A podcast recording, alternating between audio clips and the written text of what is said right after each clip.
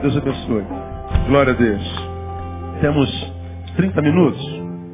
Irmãos, nós estamos numa série de palavras desde fevereiro. E eu preciso terminar essa série em dois, dois domingos. Domingo dia 16 eu não estou aqui, estou na nossa igreja em Campos. Todo ano visito nossas igrejas. Ah, depois nós temos dia 23 e dia 30, dois domingos, para a gente terminar essa série de sermões que seria mais uns três meses ainda, mas eu vou reduzir para a gente acabar. Dia 6, eu não prego isso, eu vou falar sobre outra coisa, ah, para o que eu estou convocando a igreja no dia 6 de manhã, não faltem. Então faça uma recapitulação rápida e a gente vai caminhar para o penúltimo sermão dessa série que nós denominamos em, em fevereiro Vida Devocional para quem busca equilíbrio e longevidade. E começamos essa série lá no início, porque quando voltamos, pessoas repetidamente, coincidentemente, fizeram a mesma pergunta, ainda que usando algumas palavras diferentes, pastor. Como é que a gente mantém equilíbrio? Como é que a gente se mantém equilibrado desse mundo doido? O que está acontecendo? Como é que a gente faz? Meu Deus, aconteceu alguma calamidade em fevereiro tão grande que as pessoas ficaram assim estupefatas. Como é que a gente consegue equilíbrio? Como é que a gente se mantém equilibrado? Como é que a gente não perde a cabeça? Como é que a gente não chuta o balde? Como é que a gente faz para sobreviver a essa loucura dentro da qual a gente está inserido e faz parte? E eu comecei essa série de palavras. Eu sugeri vida devocional. Uma vida que vai além do culto, além do clero, além do domingo, além do ajuntamento. Uma relação com Deus que vai além disso da congregacionalidade, da performance, da aparência, da exterioridade. Vida devocional, devoção, piedade. Uma vida que vai além da carne, uma vida que se retira dessa carne, eventualmente para estar a sós com Deus e consigo mesmo. Vida devocional, devoção. Devocionalidade que o povo de Deus tem perdido porque é tanta reunião, é tanto culto, é tanto ajuntamento. Segunda, terça, quarta, quinta, sexta, sábado, domingo. Culto às 8, 10, 12, 14, 16, 18 e 20. Vigília, jejum, campanha, monte. É tanta correria em nome da instituição que a gente não tem tempo para parar para viver a nossa relação subjetiva com Deus. E a gente quer que a nossa relação com Deus seja boa. Não tem como você manter um namoro se você não tiver um tempo a sós com a sua namorada. Você não tem como transformar esse namoro em noivado, em noivado em casamento, num casamento que tenha longevidade, seja bênção para ambos, se não há subjetividade, se não há encontros a sós, se na casa não tem um quarto onde os filhos não entrem e ninguém entre. E a gente quer ter uma vida legal com Deus, equilibrada, longeva, sem subjetividade, sem quarto. Impossível. E aí, porque nós não temos mais vida devocional, acontece dentro da igreja exatamente o que acontece lá de fora. A gente ficando doida, gente pirando, gente cansada, gente se matando, casamentos acabando, pessoas desistindo, apostatando. A mesma coisa que acontece lá de fora acontece lá de dentro. Não há diferença mais nenhuma. E mais, olha, acabei de ler uma pesquisa essa semana dizendo que o número de divórcios na igreja evangélica já está proporcionalmente igual ao mundo. A vida inteira o número de divórcios cá era menor do que lá. Agora está proporcional quase. Então não muda mais nada. A qualidade de vida do crente, do incrédulo, não muda a mesma coisa. Quem lida com gente está aqui, ó, na, na, na, liderança sabe disso muito bem. Só, só não acredita quem não quiser. Agora, por que, que a qualidade de vida é tão precária, tão decadente, se nós temos a palavra, se nós temos o selo do Espírito? Se nós temos ministração, se nós temos conhecimento, se é que temos, porque embora nós tenhamos, nós não praticamos. Como que a gente mantém longevidade, pastor? Vida devocional. Uma vida que vai além do domingo, além do culto, além do clero, além do ajuntamento. Subjetividade. Praticando o que Jesus diz, tu quando orares entra no teu quarto. Vai para o quarto, meu filho. Vai se encontrar com teu noivo, ama teu noivo, fala com teu noivo, ouve teu noivo. Subjetividade, eu e você, você e eu, ninguém mais. Vai para o culto, vai, mas vai pela alegria de comungar com os irmãos e adorar o teu Deus com ele. Mas que o culto não seja a razão da tua vida, não, seja uma recompensa. Seja uma coisa da qual você não necessite, mas na qual você tenha prazer. Seja uma coisa que não substitua a tua relação pessoal, subjetiva com o teu amado, com o amado da tua alma, com o amado da tua vida. Vida devocional. Fizemos uma análise da vida devocional da igreja, localizada nos eventos dominicais, reduzida a estantes devocionais, que são orações antes das refeições, leituras apressadas da Bíblia, e no final uma oraçãozinha como descargo de consciência, descarrego de consciência. É, mas que na verdade não tem sentido. A gente faz uma oraçãozinha na hora da refeição, e quando faz uma oraçãozinha na hora de sair para casa, e no final da noite, já quase bêbado de cansaço, faz aquela oraçãozinha, obrigado pelo dia, puf, e, isso é a vida devocional do cristão. Ah, e mais eventos e ajuntamentos eclesiásticos, campanha, congresso e propósito, e reunião disso, consagração, e reunião, reunião, reunião. E tu vem para a igreja e um pastor é que ministra, e a gente fala de milagre, de poder, de unção, e, e depois de cada evento o cara sai assim, agora vai, agora eu arrebento com o diabo, agora dura três dias. E ele volta a ser a mesma pessoa. Precisa de um novo congresso, de um novo evento, nova campanha. Mais um apóstolo botando a mão na cabeça dele, mais um outro apóstolo com óleo na cabeça dele. E ele não sabe nem quem é aquele apóstolo, não sabe nem quem é que está botando a mão na cabeça. Está atrás de longevidade, de equilíbrio, de apaziguamento do coração e da interioridade. E fica o povo igual uma barata tonta, correndo de galho em galho, de toca em toca evangélica, tentando achar equilíbrio, não consegue. Aí está todo mundo pirando. Bom, nós vimos as consequências desse tipo de espiritualidade e devoção na vida das pessoas. Falta de vitalidade espiritual, vulnerabilidade diante das tentações, falta de sabedoria nas decisões e escolhas, o que culmina aonde? No abandono da fé. Abandono da fé. Nós estamos nisso há quase um ano. Dez meses pregando sobre isso. Bom, aos que se encaixaram no quadro, pastor, eu estou vivendo esse negócio. Eu eu tô eu tô nisso que o senhor o senhor está falando aí. Eu tenho é, falta de vitalidade espiritual, não consigo me manter firme no evangelho, não consigo me manter longe dos que, do, do que me, me afasta de Deus. Eu não consigo, durante um período eu estou legal, eu estou, caramba, sentindo que é agora. Mas depois o desânimo, a frieza, a fraqueza me, me acomete. Eu não sei como é que eu não consigo permanecer. Quer muito, mas não consegue.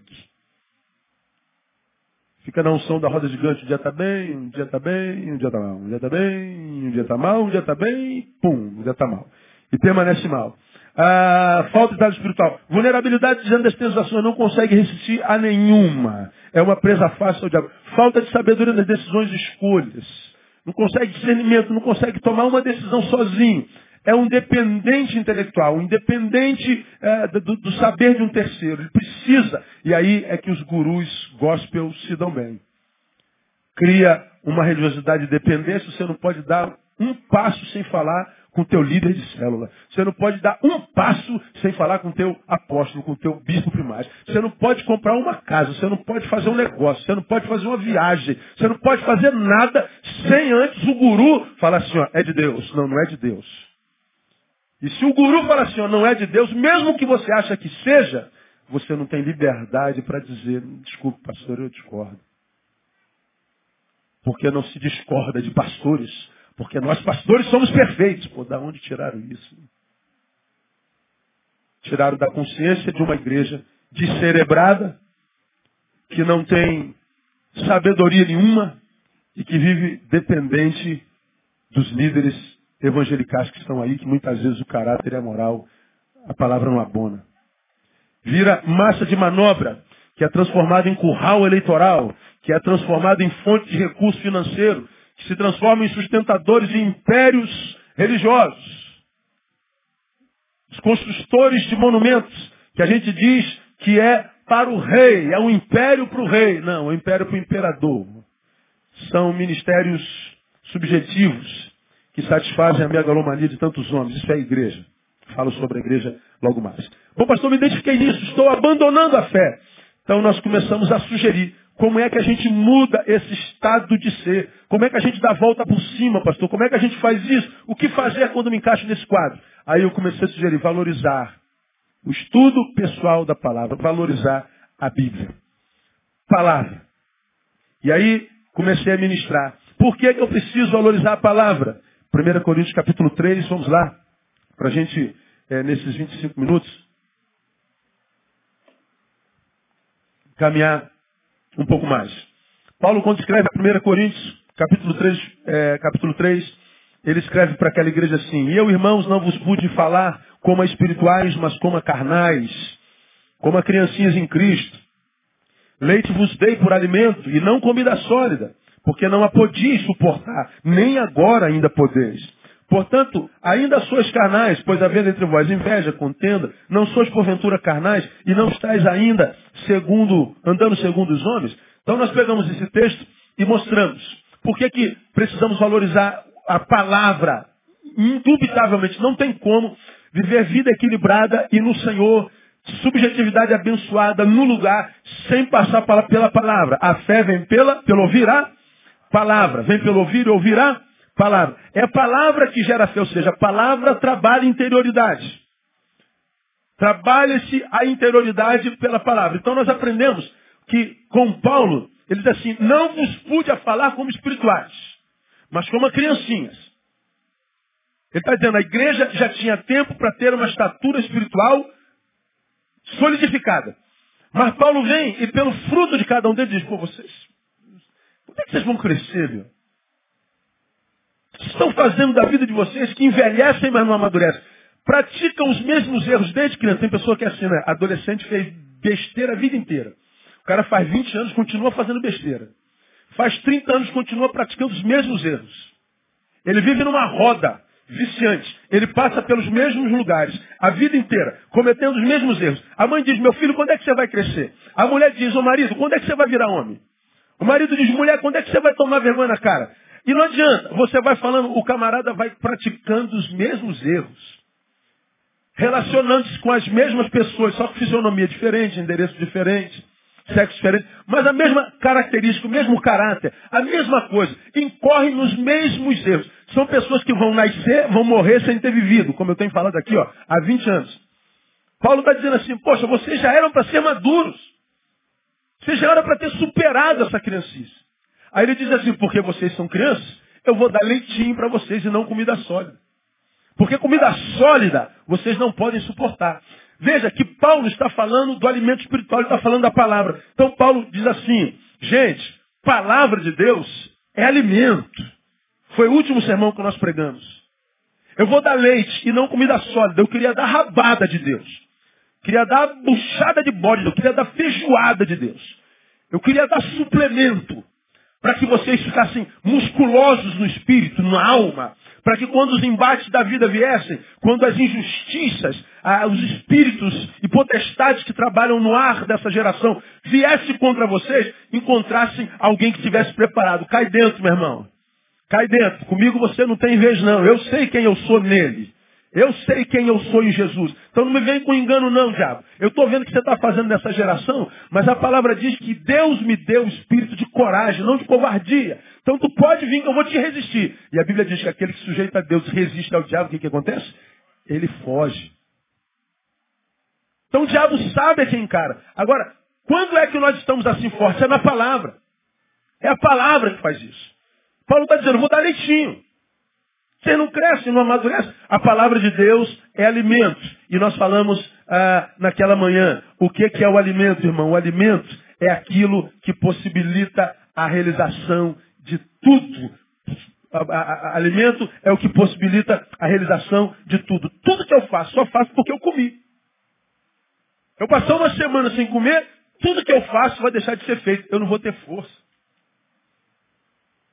Você pode ser engenheiro químico, trabalha lá com as suas químicas, você pode ser é, padeiro, trabalha lá com a massa, você pode ser médico, trabalha com o corpo humano, você pode ser peão de obra, trabalha com, com cimento, carrega o cimento lá, independente do que você faça, só consegue fazer porque come. Pega o peão que carrega um saco de cimento, tira a comida dele, o cimento esmaga a ele. O que ele fez a vida inteira se torna uma impossibilidade e aquilo que ele dominava agora o domina e o mata. Pega um engenheiro, desconcentra, ele está trabalhando com ácido, com outros produtos químicos envenenantes. Se ele perde a alimentação, deixa se alimentar, A mente dele se confunde. Ele pode confundir elementos químicos sobre os quais ele tinha domínio e agora morre por causa deles. É o alimento. Quando a Bíblia diz que nós precisamos nos alimentar da palavra, é porque o alimento é o que possibilita a realização de tudo. Não tem como. Aí nós falamos, como é que a gente faz isso, pastor? Separe sempre, sempre que possível, um horário para estar a sós com Deus. Tem que ter esse momento no seu dia. Nas 24 horas que você tem, tem que separar um minutinho para isso, irmão. Lemos naquele manhã, Marcos 1,35, de madrugada, Jesus ali orava. Diz Marcos, Mateus capítulo 14, 23, subiu ao monte a fim de orar. Aí eu mostrei para vocês, por que que Jesus se levantava de madrugada para orar? Por que que Jesus se levantava? Nós vimos lá em Marcos, para ficar sozinho. Tinha uma multidão do lado dele o tempo inteiro. Quando a multidão dormia, como ele não abria mão de ter um momento a sós com Deus, ele fazia isso de madrugada. Por que, que Jesus subia ao monte? O texto mostra claramente, também para estar sós porque o povo ficava ao seu pé e ele se retirava para ficar sós com Deus. Por que, que tantos de nós têm falhado? Porque ao invés de valorizar o tempo de solitude, o crente contemporâneo valoriza a madrugada e o monte. Aí você acredita que o poder está no monte. Aí eu vou para o monte, vou para o monte. Aí tem um monte de subir no monte a vida inteira, fazendo um monte de... na vida. Tem um monte de. Pastor, essa noite eu olhei de madrugada pelo Senhor. Ah, legal. Fazer o quê? Quer impressionar o pastor? Não. Pode orar meio-dia por mim, é a mesma coisa. Você pode orar por mim, sei lá, no ônibus. Fecha os olhos, lembrou de mim? Senhor, quero abençoar meu pastor, no nome de Jesus. Porque Deus usa relógio. A madrugada, o meio-dia, a noite, o sol quente, a chuva, é a mesma coisa para Deus. Jesus só levantou de madrugada porque outra hora no dia ele não ficava sozinho. Jesus só subiu o monte porque ele não tinha como ficar sozinho. Então, quem quer manter uma vida na palavra, não pense que é subir no monte ou levantando de madrugada. Quer subir monte? Amém. Mas não acredite que o poder esteja no monte, mas não estar sozinho com ele lá. Se você acordar de madrugada, amém, acorda de madrugada. Mas não acredite que o poder está na madrugada mas no fato de estar a sós com ele naquele horário. O que, que acontece com a maioria dos crentes que estão ficando pelo caminho? Sacraliza o lugar. Sacraliza a coisa. Aí preguei aqui nesse domingo, aí um, um, uma ovelha nossa tinha trazido alguém de uma igreja dessas neopentecostal. E eu falei naquele sermão assim, olha, você que gosta de orar no monte, aprende o seguinte, saiba que dentro do seu banheiro há o mesmo poder que há no monte. Nossa, mas o cara falou, esse cara é do capeta. Como é que ele pode falar que no banheiro tem o mesmo poder do que no monte? Meu Deus, Jesus subiu no monte para orar, mas ele orava no banheiro também. Só que ninguém, mas Jesus se retirou para fazer o número dois e ali orou. Quem vai escrever isso? Agora você acha que Jesus não fazia cocô? Sou esquisito no ouvido, não sou? Falar que Jesus cagava. Não sou esquisito? É, mas ele fazia isso. Era gente. Você que está aqui, irmão, ainda tem pelo menos dois neurônios, que não tiver um brigando com o outro. Você quer equilíbrio para a sua vida? Você quer sobreviver a essa doideira que está aí, irmão? Você quer continuar sendo quem você é? Separe um tempinho para estar a sós contigo e com Ele. Se o teu lugar é teu banheiro, que seja lá. Se o teu lugar é teu gabinete, que seja lá. Se teu lugar, irmão, é naquele cantinho no fundo da fábrica, naqueles dez minutinhos no final do almoço, senta lá. Esquece teus amigos. Leva a tua palavra. Leia e mastiga com o dente do cérebro um pouquinho. Vai refletindo naquela palavra o dia inteiro, fica com ela o dia inteiro. Você não consegue ler um livro inteiro, leia um versículo, dois, mas fica mastigando, tirando dele, anota. Escreve, estuda. Não sacraliza o lugar, mas o fato de estar a sós com ele, porque a palavra de Deus é alimento. Hoje, deixa eu dizer mais uma coisa para você. A, a, qualidade da nossa alimentação determina, determinará o que Deus e a vida nos proporcionarão. É o que 1 Coríntios capítulo 3 está me ensinando. Dependendo da minha alimentação. Sim. Neil, qual é a tua alimentação? É essa, Senhor? Pois é, a proporção da tua alimentação eu te darei o que te darei. Olha que coisa interessante. Paulo diz assim, leite vos dei por alimento, porque comida sólida não podia é, suportar.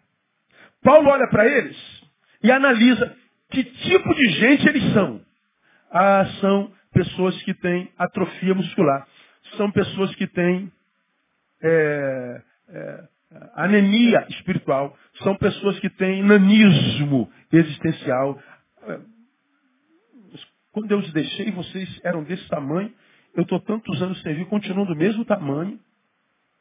Quando eu saí, vocês estavam numa série da sua escola existencial. Eu volto, vocês estão na mesma série. Vocês foram reprovados, é o que Paulo está dizendo. Sim, Paulo, nós fomos reprovados, reprovados. Continuamos no mesmo saber, na mesma meninice, na mesma escolinha. Então, a proporção do que vocês são, eu lhes dou o que eu trouxe. Como vocês se alimentaram pouco, eu vou continuar dando leitinho. Toma. Aí, como nós já temos aprendido aqui, pergunto. Paulo deixou de dar o melhor porque não havia melhor para dar? Ou Paulo deixou de dar o melhor porque eles não estavam preparados para receber? Um ou dois? Dois. Paulo aqui é, é Deus. A igreja de Corinto somos nós. Deus olha para mim e vê a minha saúde espiritual. E a minha saúde é a consequência da minha alimentação. Qualquer nutricionista que está aqui concordaria comigo. Nós somos o que comemos. Quantos nutricionistas nós temos aqui hoje? Ver. Um. Só tem um, né? Duas. Cadê? Três, apareceu. Quatro. Cinco. Então você concorda comigo? Nós somos o que comemos. Diga-me o que tu comes, eu te direi quem és. Não é verdade? É verdade. Bom, a palavra de Deus é a mesma coisa. Paulo olha para a igreja e diz assim, ó, cara, eu tenho coisas grandes de Deus para lhes dar. Paulo fala em nome de Deus e diz para vocês assim, meus filhos, eu tenho projetos grandes para 2013 na vida de vocês. Vocês não sabem o 2013 que eu tenho preparado para vocês. Vocês não sabem quais são os planos que eu tenho preparado para cada um de vocês. Bom, isso a gente sabe. Agora, vai se cumprir? Aí eu não sei. Depende do quê? Da minha estatura espiritual. E a minha estatura espiritual depende da minha alimentação. Eu recebo da vida aquilo que estou preparado para receber. E a minha capacidade de recepção tem a ver com o meu alimento. Então, a palavra é o que revela para Deus, porque ela frutifica em nós, o que Deus pode fazer em mim. Paulo está dizendo, eu dei leite, mas eu queria dar muito mais. Eu vou lhes dar uma coisa que lhes mantenha vivos, que não vai permitir que vocês morram. Mas a despeito disso, não morrendo, vocês fiquem cientes, estarão vivendo aquém das suas possibilidades. E viver aquém da possibilidade é o que transforma a vida numa vida que não vale a pena ser vivida. Você está lá no seu emprego, trabalhando, dando glória a Deus, porque é esse emprego que você tem, o salário pode ser pequeno, mas é o que tem posto a comida na sua mesa, é o salário que ajudou você a criar os seus filhos. Posso ouvir um glória a Deus pelo seu nosso emprego? Então, mas você está lá no seu trabalho e o teu chefe é um troglodita. Você sabe que você é melhor do que ele. Você fala assim, meu Deus, esse cara é um quadrúpede. E eu tenho que obedecer esse quadrúpede. Você sabe que se você pegasse aquele cargo, tu arrebentaria a boca do balão. Mas você não está naquele cargo. Embora haja potencial para isso. Você é um técnico, não sei de quê. Pô, tu apareceu um problema no teu emprego. Chama fulano, chama o João. Pô, João vai lá, tá lá os doutores tudo quebrando a cabeça, o João tem a prática.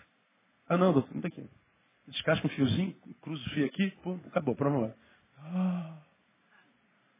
É, mas quem ganha 5 mil é ele, você continua ganhando 600 reais.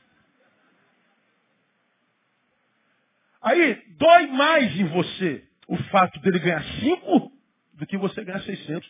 Porque se você sabe mais que ele, por que, que não ganha mais? Aí você se vê assim, numa, numa angústia tão tremenda. E a angústia vem da onde? Saber que você tem um potencial que não está sendo desenvolvido. Da onde vem a angústia? De saber que eu poderia ser, ter um pouquinho mais. Mas não acontece. Pastor, às vezes eu vou botar a mão na bênção e ela escapa. Pastor, parece que está tudo certinho. Agora vai, pum! Meu Deus, o que está acontecendo? Esse não acontecimento é que traz angústia no coração do homem. Escuta o que eu vou falar para você, meu irmão. Deus está ministrando no coração de muita gente aqui nessa manhã.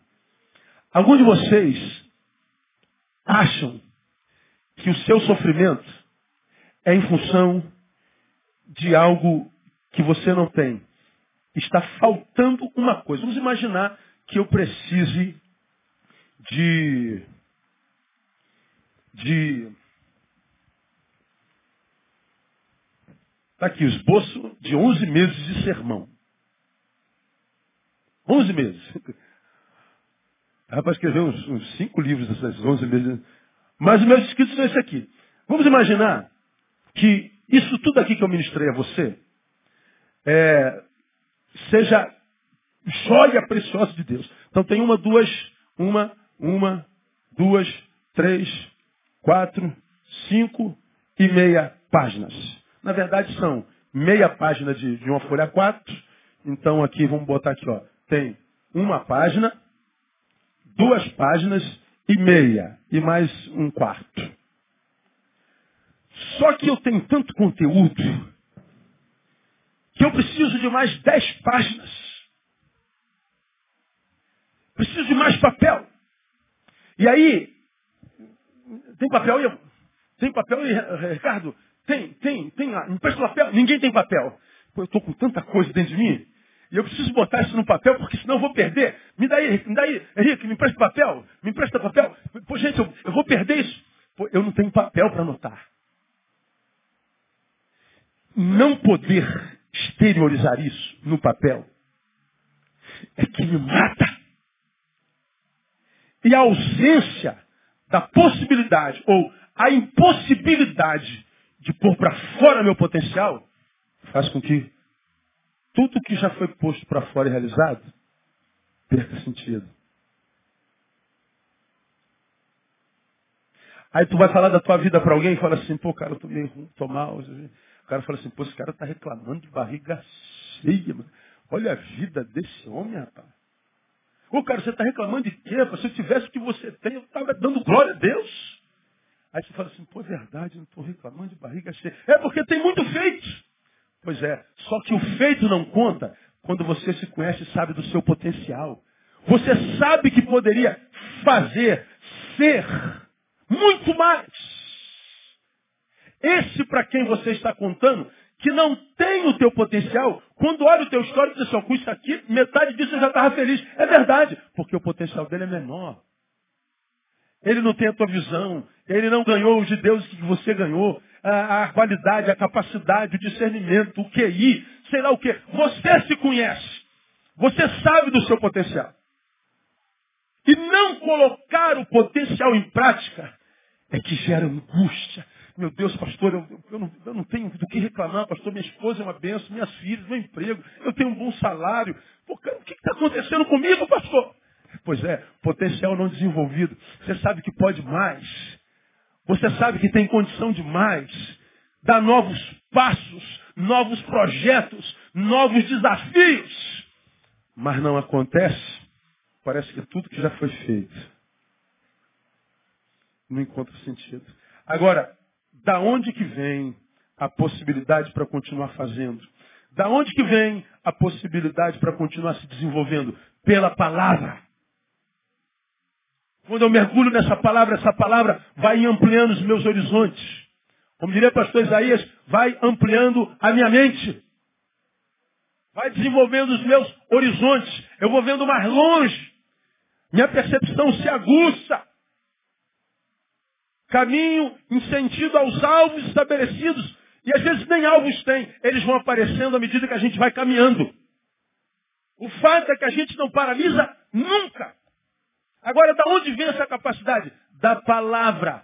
A saúde está inseparavelmente ligada à alimentação. Então temos que nos alimentar. Agora, já que a gente está falando de alimentação, paremos para pensar um pouquinho. Porque existe uma alimentação que também pode ser muito negativa na nossa vida. Por exemplo, ah, você pega o camarada que vai para a academia todo dia, ele está cuidando do seu corpo.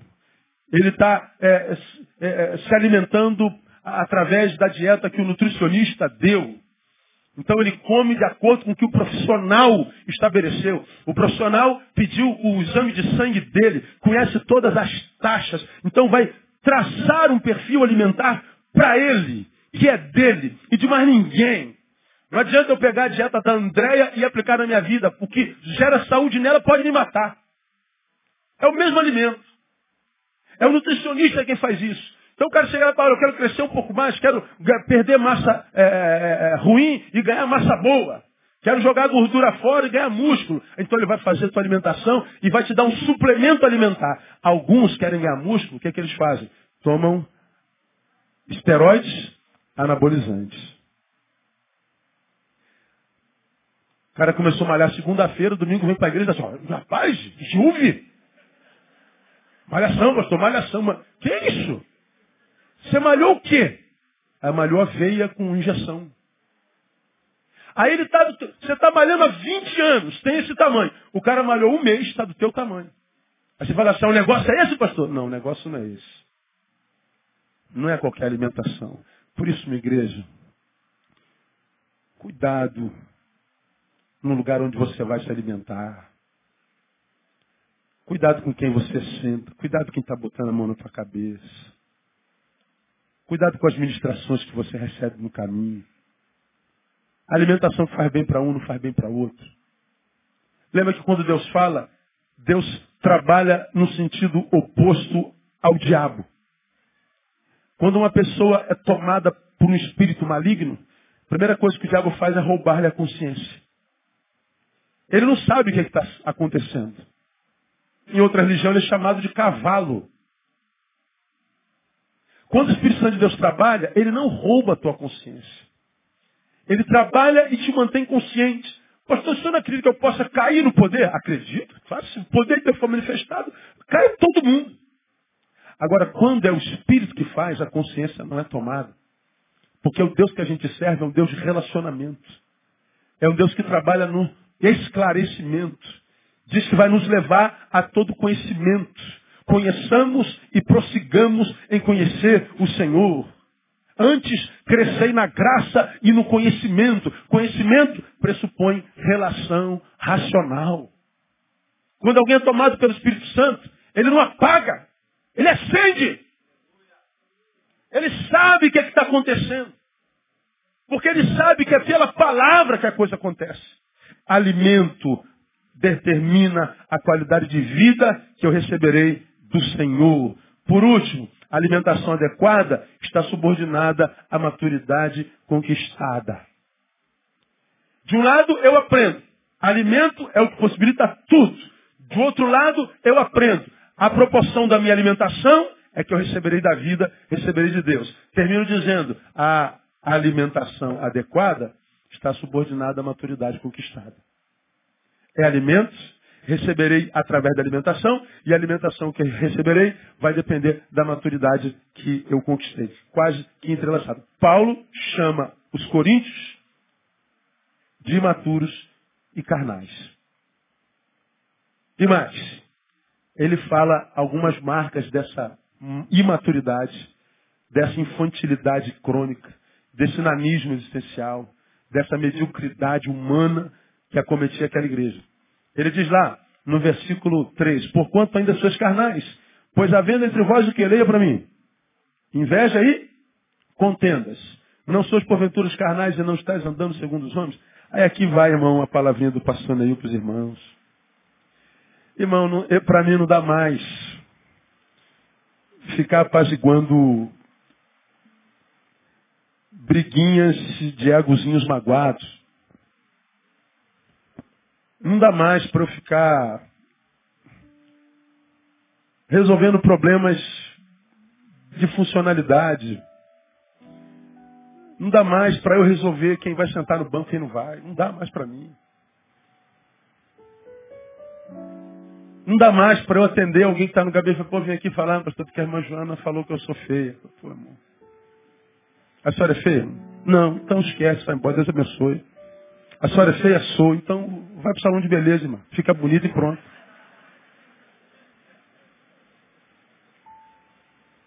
Não precisa tomar meu horário porque tem gente querendo se matar que também está querendo falar. Não dá mais para eu ficar apazigando a briga de se esse jarro fica aqui ou sai. Tira. Não deixa. Pô, se tira ou deixa. São essas coisas pequenas que adoecem as pessoas. Nós precisamos amadurecer a ponto de deixar as coisas pequenas no seu devido lugar. Os maduros, eles estabelecem prioridades saudáveis. Há guerras, irmãos, que não tem jeito, a gente tem que entrar e fazer mesmo. Mas existem guerras que está bom, irmão. Fica tranquilo, faz como o irmão quer. Você vai embora em paz porque dá para viver sem esse jarro. Mas cadê que o ego do imaturo deixa? Não, não, não. Não, ele tem direito, também tem. Eu vou ficar pelo meu direito. E o direito, às vezes, é. Sei lá o quê, cara? É sentar mais perto do ar-condicionado. Ai, mas eu sento aqui há 20 anos. Aí eu falei para uma, irmão, pega uma, pega uma poltrona dessa aqui, bota ali para ela ali.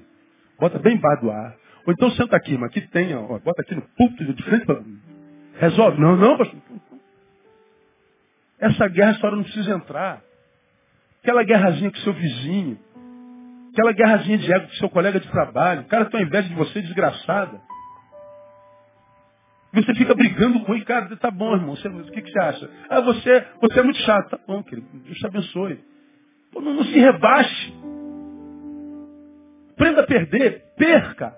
Porque na, na, na, na perda, muitas vezes nós ganhamos mais do que entrar em brigas e guerras de, de coisinhas pequenas que vão adoecendo a gente todo dia. Paulo está dizendo, como é que eu sei que vocês são carnais? Invejas, contentes. Inveja você já aprendeu, né? Não é querer ter o que o outro tem. É não querer que o outro tenha o que você não tem. Para o invejoso, dói mais a alegria do outro que a sua própria tristeza. Ver o outro bem. Por que, que você está sentindo mal porque teu irmão está se sentindo bem? Aí você tem que parar e falar assim, pô, cara, eu não devia estar me sentindo mal. Preguei numa igreja agora há pouco tempo, aí, aí o, o cara escreveu para mim assim, pô, pastor, eu lhe contesto demais. Não consigo não lhe contestar. O senhor, para mim, é o melhor pregador do Brasil. Mas não adianta, o senhor passa, eu, eu, eu tenho uma vontade de contestar o senhor. Tu leu o e-mail? Tu leu, né? Tu leu o e-mail? Falou, não sei se aí uma rapaz ele falou um monte de coisa. Na verdade, o que, que é?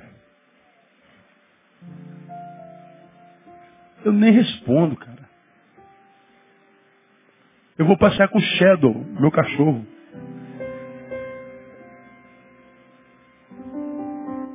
Existem guerras que a gente tem que entrar, irmão.